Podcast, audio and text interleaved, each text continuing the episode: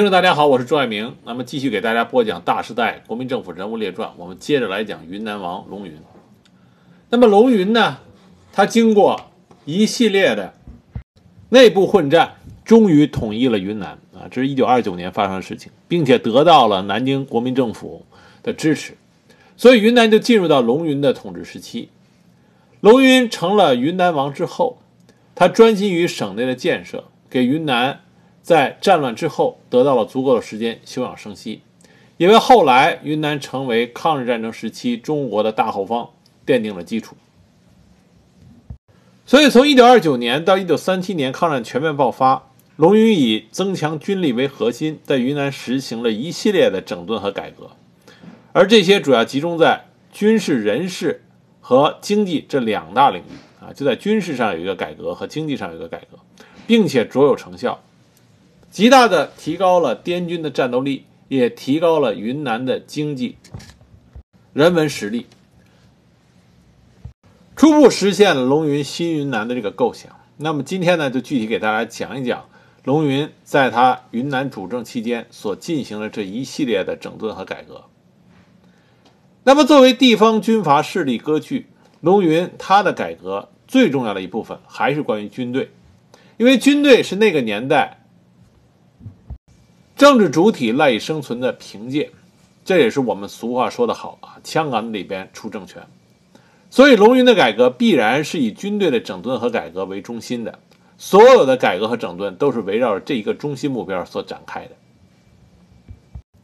那么龙云做这些军事上的改革，这并不是一帆风顺的，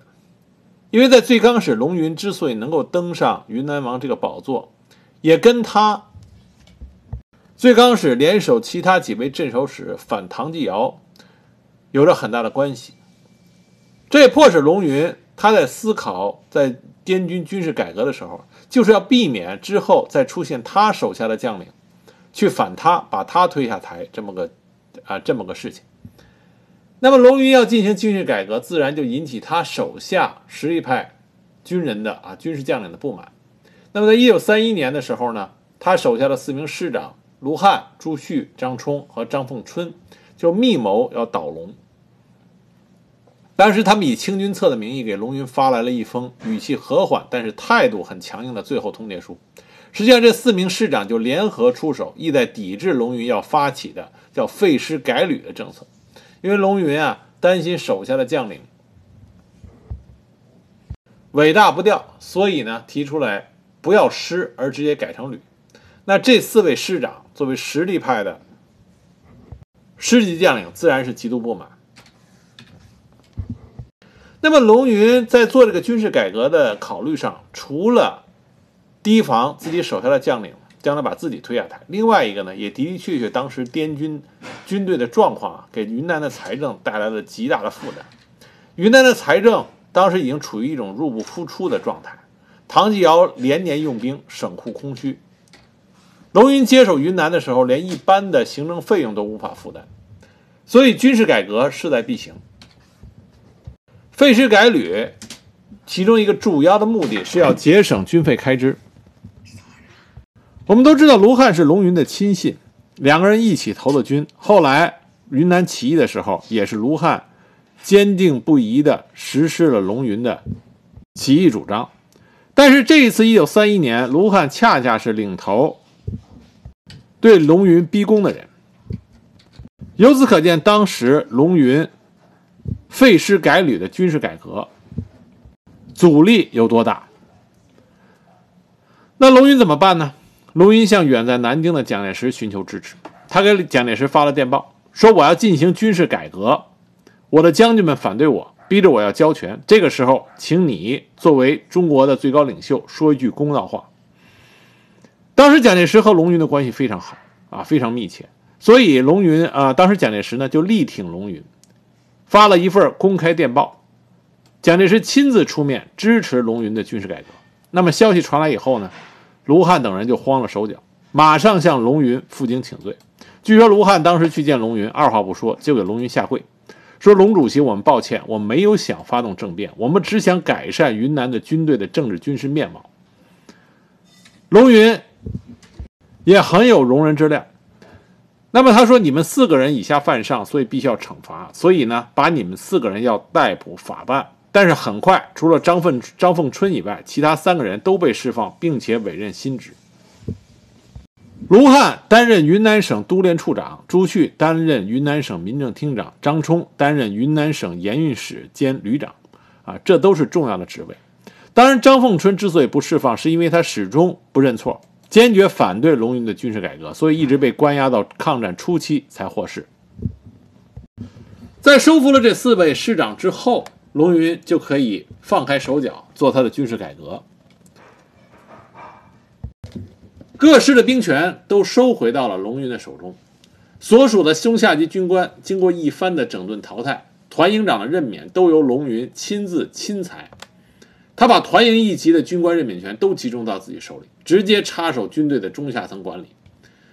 原来军军队中那种金字塔式的人事结构，变成一种扁平式的人事结构，这大大削弱了军师一级军事主官的人事权，这使得高级军官联合兵变的可能性被大幅的降低，也加强了龙云对军队的控制强化。在对军官的控制方面。体现在对军官的培训和任用，龙云非常重视军官的训练，亲自主持培训。早在1928年，他就成立了军官团。1930年的时候，为各部队补充新的基干人员，又成立了教导团，并且龙云亲自兼任团长，对学员施以学术两科的训练，并进行以统一意志、统一行动为内容的精神教育。1930年，龙炳龄、龙泽会。约请中央军校第八期的同学景阳、李长雄、严中英、杨建秋等十八人到教导团任职，同时经常抽调滇军各级军官到中央军事学校、呃专科学校、陆军大学和各种短期训练班受训。一九三五年，中央陆军军官学校昆明分校成立，龙云任校长，唐继林任主任，主要培养滇军的骨干。这类教导团训练下级军官四千余人，这就奠定了。龙云集团军事人才的基础。那么，龙云以教导团的模式来培养军事人才，并兼任团长，使他和下属之间除了上下级关系之外，还存在着师生关系。那么，中国在大时代中，那个时候还依然有着浓厚的以书生为主体的社会关系。那在很多地方还供啊供奉着天地君亲师这样的牌位，所以老师作为长辈，依然在那个时期。中国传统文化中占有着举足轻重的地位，龙云把自己放在老师的这个位置上，就加强了他和中下级军官的纽带，也给他自己带来了极其重要的领导位置。那么在军官，尤其是高级军官的人选上，龙云注重的是以血缘、族缘的方式，强化对军队的控制。血缘关系，龙云认为这比其他任何一种关系都更为稳定，尤其是在军事架构中。那么龙云就进行了普遍的运用，在龙云统治期间，云南逐步形成了以卢云、呃龙云和卢汉为首的龙、卢、安、陇四大家族，也有人称之为龙、卢、陆、安、陇五大家族。这个集团的主要人物就有陆亚夫，当时任滇越铁路军警总局长、军法处长；陆国藩，边防督办、宪兵司令；安恩普。曾任六十军军长、立法委员、省民政厅厅长。龙生武是龙云的大儿子，师长；龙生祖，龙云的二儿子，也是师长；龙生曾，龙云的三儿子，团长。卢俊全，兵团司令，是卢汉的叔父；龙生文是安啊安普的表弟，也是师长；龙耀师长；龙惠子呃龙泽惠，卢汉的七弟，任九十三军十三军军长等等。那么，这个统治集团中的核心成员大部分与龙云都有血缘关系。另外一层关系呢是族源关系。云南是中国少数民族种类最多的省份，这也是龙云他与其他军阀地方军阀不一样的地方。龙云本人就是彝族，他的彝族名字叫做纳吉纳吉鸟踢。在高层官员的任命中，是否是彝族也成为龙云重要的参考目标。一九三一年废师为律之后任命的六个旅长中，三位张冲、龙宇仓和安德化，他们都是彝族。那么龙云统治集团中的重要成员，比如说安安普、龙体耀、陆崇仁、陆国藩、张冲等人，都是因为同一民族的关系才与龙云连接在了一起。那么族源再加上血缘，这使得龙云他集团的内部团结有了坚实的基础。这也是龙云为什么能够在云南统治达十八年之久。后来虽然蒋介石将龙云软禁，但是龙云在云南仍然有着极强的影响力。这都和他建立起一个族源加血缘的统治集团有很大的关系。掌控了军权，那么下一个重要的就是要拿钱。云南已经入不敷出，所以整顿经济、整顿金融、增加财政收入、推行经济改革，就是龙云下一步的重中之重。啊，没有钱就谈不到整军，谈不到增强武力，谈不到。稳固政权啊，这些都是一系列，所以最后在那个大时代，说到底都是要有钱，否则军队的给养就难以为继，战斗力就会受到影响。龙云统一统一云南之初，这个时候云南的经济状况是极差，全省经济衰退，财政系统紊乱。那么龙云就进行了一系列的整顿和改革，基本上可以说是分为三期。刚开始是改变征收的本位。以其增益清偿前政府历年的积欠，以救目前的危机，这是第一期。然后是整理税收，务求收支适合，以奠定财政基础，以其所余补充军时，而谋经济交通之基本建设，这是第二期。第三期是谋增加生产，扩充官营事业，以经济树财政之基，而救财政之穷，这是第三期。具体而言，主要分为整顿税务、整顿金融、统治外汇、拓展税源、兴办官办企业五个方面。第一个是整顿税务。唐继尧时期呢，为了应对庞大的军费开支，滥发纸币，造成全省通货膨胀，财政系统紊乱。龙云统一云南之后，为了解决财政问题，成立了整顿财政金融委员会。从1928年到1929年。龙云先后任命原第五军军法处处长陆崇仁、机要秘书朱应轩为财政厅长，但都因由于税务机关啊多为军人控制，始终没有能够解决严重的财政危机。直到一九二九年底，龙云下了狠心，启用了军人出身的卢汉。那么卢汉呢，是滇军中重要的军事将领，有着强大的军事实力作为后盾。他以九十八师师长的身份兼任财政厅长。那么有了枪杆子、枪杆子作为后盾，卢汉一方面整顿机构、调整人事，将税收征收权收回；另一方面实行财政商业化，对烟酒、厘金等税实行招商投标。数月之内，税收大增，财政趋于稳定。但是投标这件事情啊，也有它的恶果，就是投标分子十分复杂，烟商、市侩、流氓、乡绅。闲散军官、卸职官吏无不争先恐后，大力的投标。那标额递增了，羊毛要出在羊身上，最终受苦的还是老百姓。第二步，整顿富滇银行。富滇银行是云南首家地方银行，在云南金融体系中占有重要地位。唐继尧时期，为了应付巨额的军费，省政府不断的向富滇银行借债，迫使富滇银行在准备金不足的情况下增发钞票。声誉一落千丈。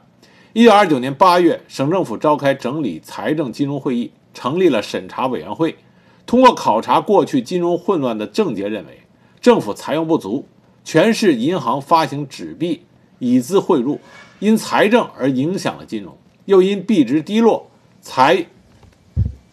用月感不足，复由金融影响财政而蒙其害。所以当时会议制定了专门的整改方案：一。确定纸币与银币之比率为纸币五元折合银币一元，以后不使暴跌暴涨。二、政府收入以银币为本位，使用旧银行纸币交纳，照比率折收，则财政收入即可增加五倍。三、政府收入骤加五倍，除必要支出外，剩余之处则拨还银行欠款。一方面另筹特捐，铸银，啊购银补助。充实银行的准备基金，维持发行信用，使不再影响财政，并且设立了整理金融委员会，另外筹设新行。一九三二年，富滇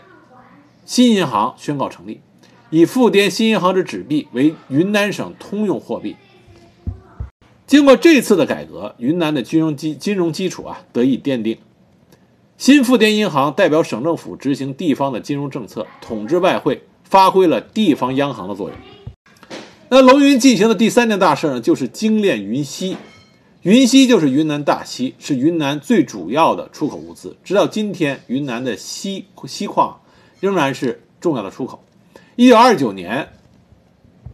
缪家明担任了云南省实业厅厅长以后，主办精炼云南大锡出口。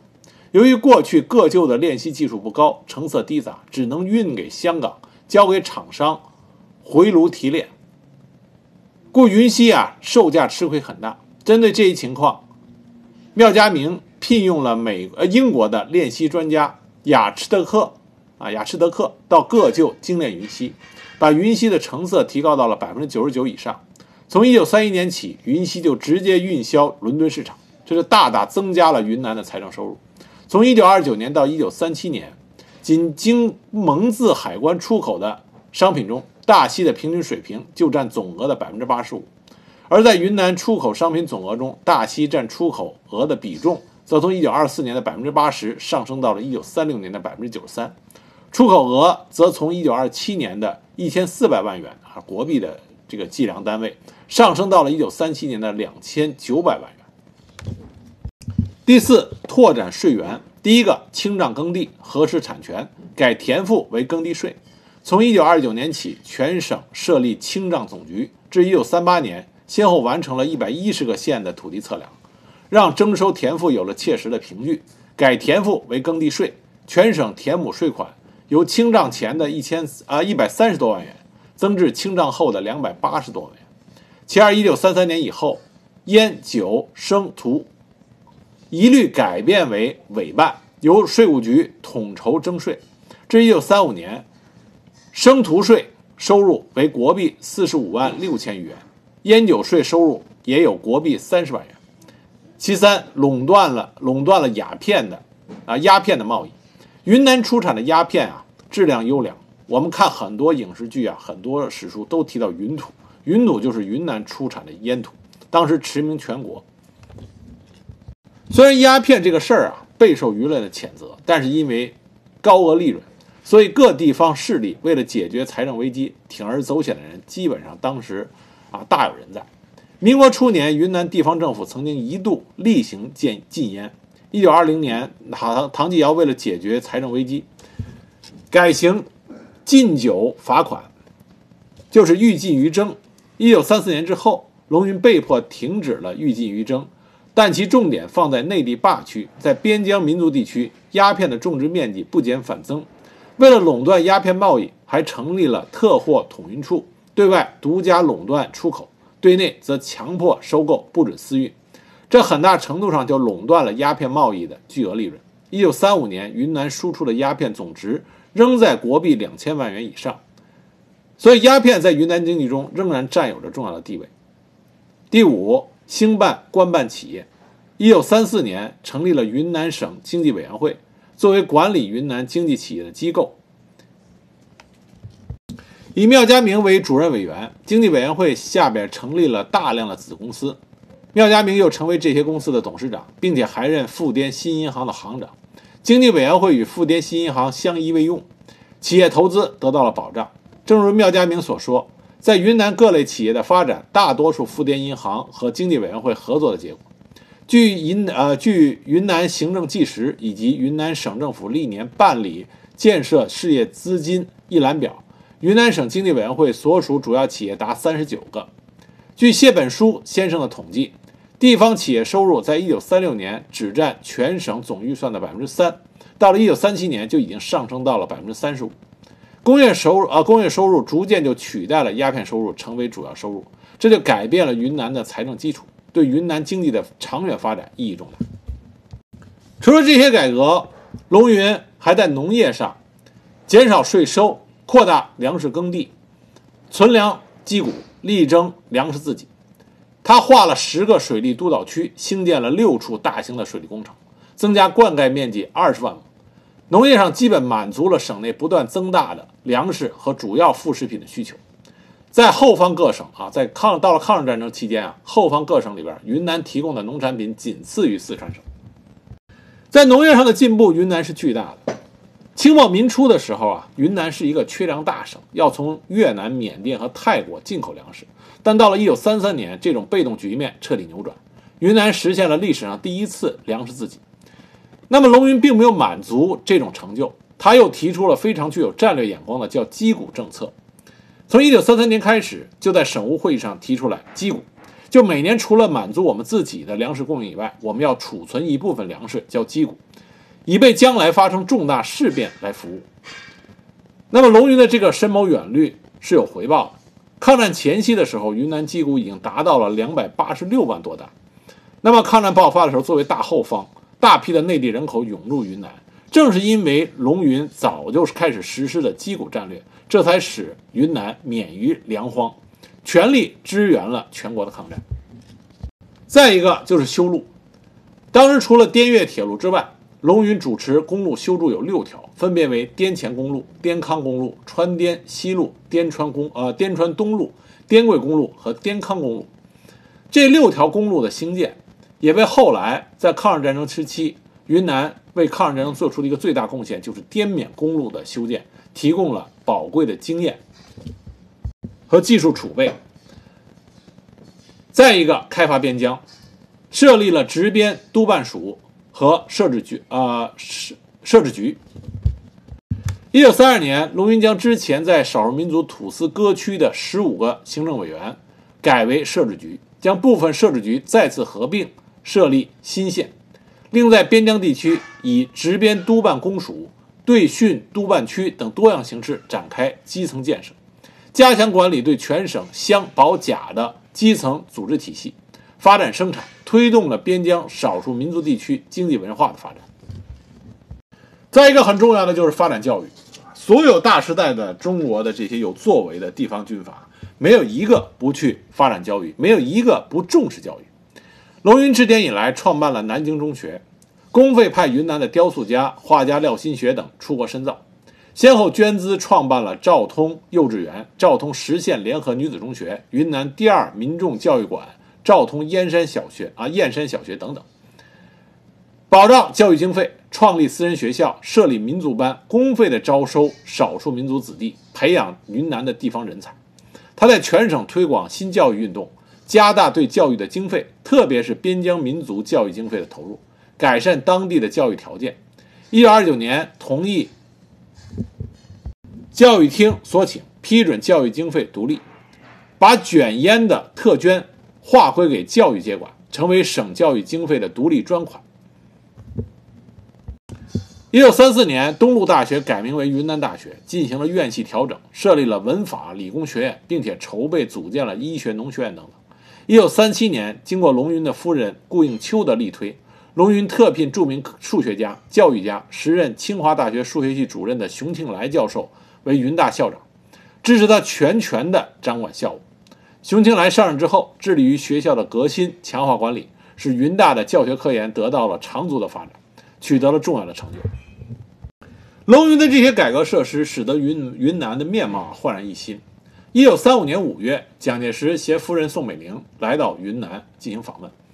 蒋介石从来没有见过龙云，虽然两个人之间这个时候关系是极为的密切，但是蒋介石没有见过龙云，因为龙云每次都害怕他去南京的话。他手下发动兵变，所以南京昭和会议他大部分都是让胡英代表他出席的。所以，一九三五年五月，蒋介石夫妻两个人，夫妇两个人到云南访问，是蒋介石第一次见到龙云。蒋介石夫妇到昆明去，主要的目的啊，实际上并不是为了视察云南，啊，视察昆明，而是因为蒋介石这个时候要亲自督战西南各省，和他一起围剿长征红军。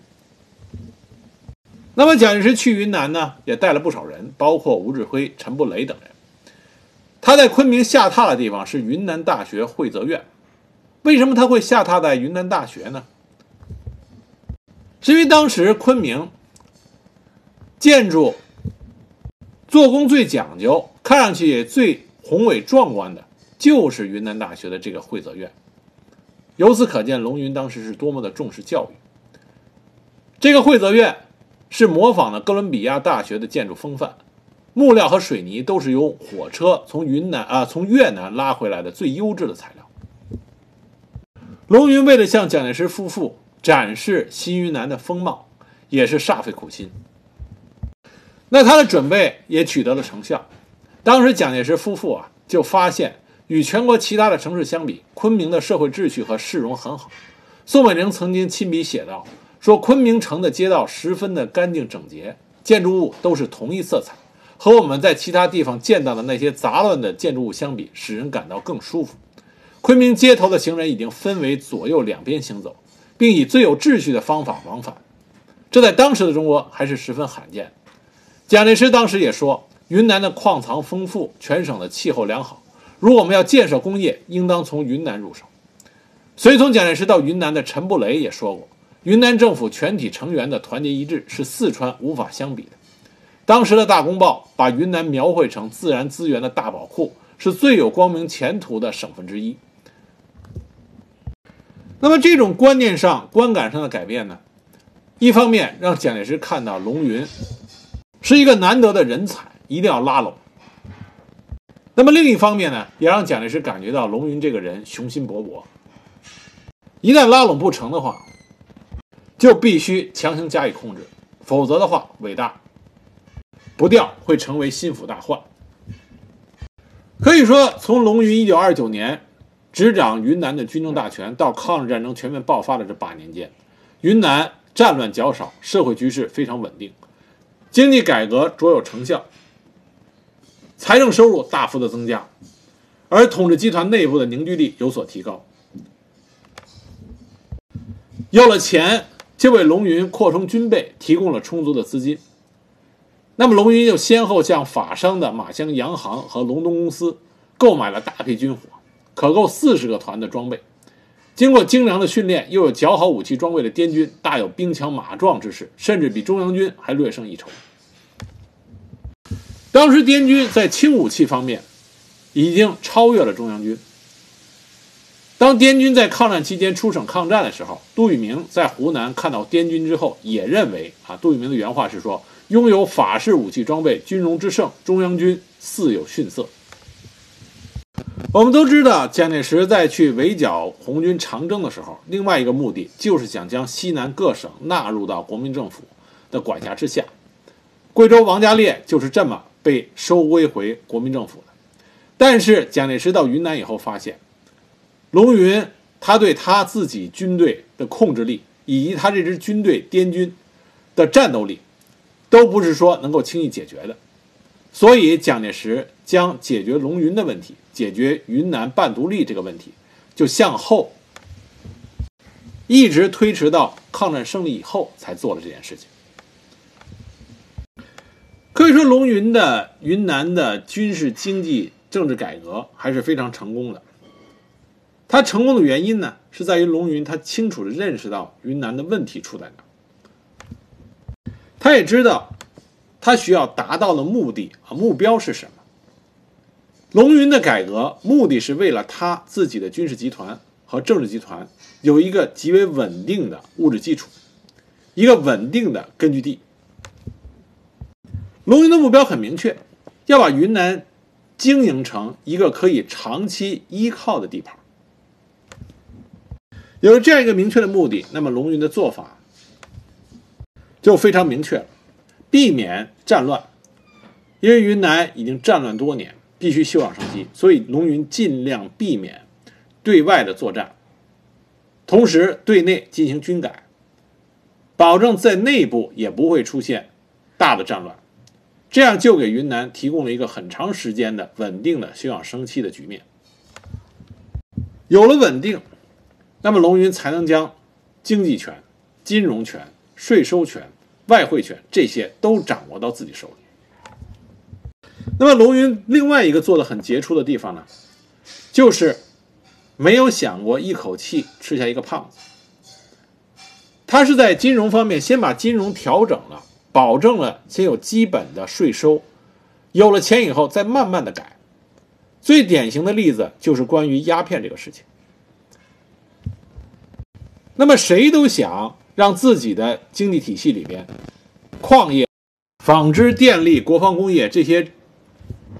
正式的工业成为自己经济的啊经济的基础啊，谁都想这么样，但是这需要时间来培养和积累。做这些事情，首先就要有钱，所以龙云做的办法呢，是先用鸦片的税收，把这个先拉到自己手里，通过这个来积攒财力，然后在这个基础上再大力发展工业，让云南的财政逐渐的摆脱对鸦片的依赖。这对云南社会和经济的转型产生了重大的影响，而且是积极的影响。龙云在云南的政治、经济、军事、文化方面的改革。在史学家里边给的评价很高。那么，有的学者是这么说的：各派军阀能否在竞争中取胜，要看其内部政权建设水平，尤其是动员和利用各项资源，打造其财政和军事实力的能力。龙云专心于云南地域建设，不仅有助于他维持云南的统治，更为云南成为全国抗战的大后方奠定了坚实的物质基础。但是，龙云的改革是在中国内战不断和民族危机日趋严峻的特殊历史条件下开展的，带有浓厚的军事色彩，使其不可避免的有局限性。有兵时有权，有兵时有政的政治现实要求龙云为了求得生存，必须控制军队。那么，为了维持强大的军队，就必须取得充足的资金。有了充足的资金，才能进一步的招募士兵、购买军械、扩张军力。求得生存与发展的空间，这是那个时代那个环境下的生存逻辑，是政治泛武装化、武力独大下的必然选择。客观呢客观上看，龙云主持的云南地域建设，从更为宽广的国家转型视角来看，是中国国家重建过程中最为重要的突破，是从地域建设走向国家统一的重要环节。尽管龙云与南京政府在政见上有分歧甚至冲突，但是在维护国家利益上却高度一致，并在抗日战争中做出了巨大的贡献。那么，龙云休养生息，进行改革，经营自己的地盘，经营自己的军队，那龙云自然不愿意和红军发生激烈的冲突。我们前面说到了蒋介石夫妇去昆明，去云南昆明，那么一个呢是想看看新云南，那么另外一个主要目的还是蒋介石。想拉着西南各省进行对红军的围剿，那么对红军围剿里边呢，蒋介石另外一个算盘，就想趁机将西南各省收归到国民政府麾下。所以在本质上来说，他和龙云自然就会产生矛盾。红军进行两万五千里长征，作为主力的中央红军和红二方面军都先后路过云南，蒋介石命令龙云调集滇军追剿红军。但是龙云呢，肯定不想与红军生死相搏，让蒋介石渔翁得利。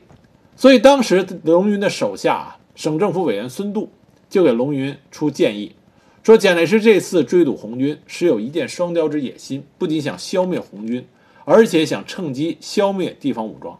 我们只好遵照蒋的命令出兵。若共军进入云南，以避免以后一切麻烦起见，只追不堵。将红军尽快的赶走出境为最好。当时龙云深以为然，所以龙云呢，一方面配合蒋介石出兵，但暗地里和红军有了联系。当时龙云的老朋友红军指挥官罗炳辉在经过云南的时候，就托人密信给龙云，信上就说这次红军长征目的是北上抗日，并不想攻城夺寨、占据城池、骚扰地方人民。现在路过云南，无意来到昆明，希望龙云尽尽管放心，希望龙云的军队不要截堵打战，并且希望滇军能够拖住蒋军的后腿，不让他尾追红军，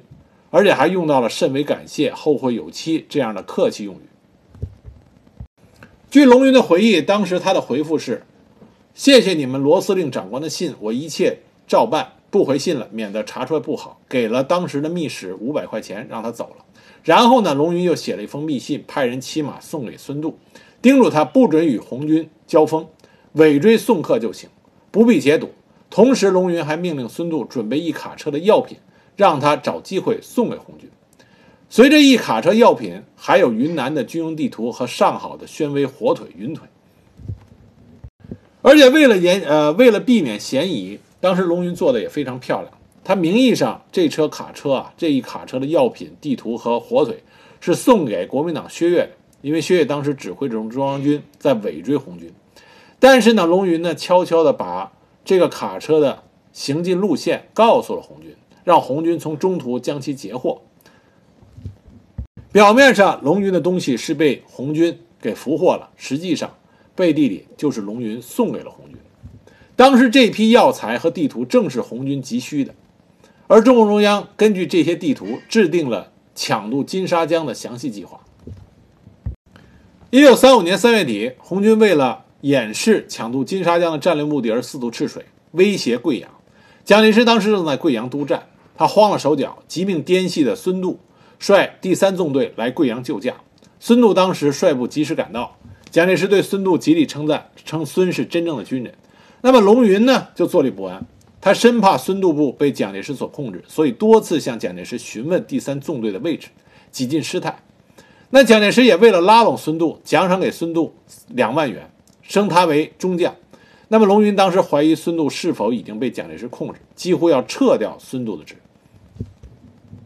四月中旬，蒋介石准备提拔滇军三个作战有功的旅长为师长，龙云当时也是发急电给蒋介石，声称这些旅长年皆少壮，立功有日，不宜骤于高位。实际上呢，是拒绝蒋介石收买和染指云南的部队。那么这样的话，龙云和蒋介石之间的矛盾就开始慢慢的滋生了。一九三五年四月二十三日，中央红军主力进入云南，孙渡纵队在后急追。那么龙云看见国民党中央军也进入云南，昆明防务空虚，生怕蒋介石故伎重演，把自己变成王家烈第二，所以就调离红军最近的滇军部队回昆明，把通往金沙江的道路向红军敞开。那么就是在龙云。让滇军追而不堵的这种情况下，中央红军三万余人于五月初渡过了金沙江，跳出了几十万敌人的包围圈，取得了战略转转移中具有决定性意义的胜利。这和龙云让开金沙江有很大的关系。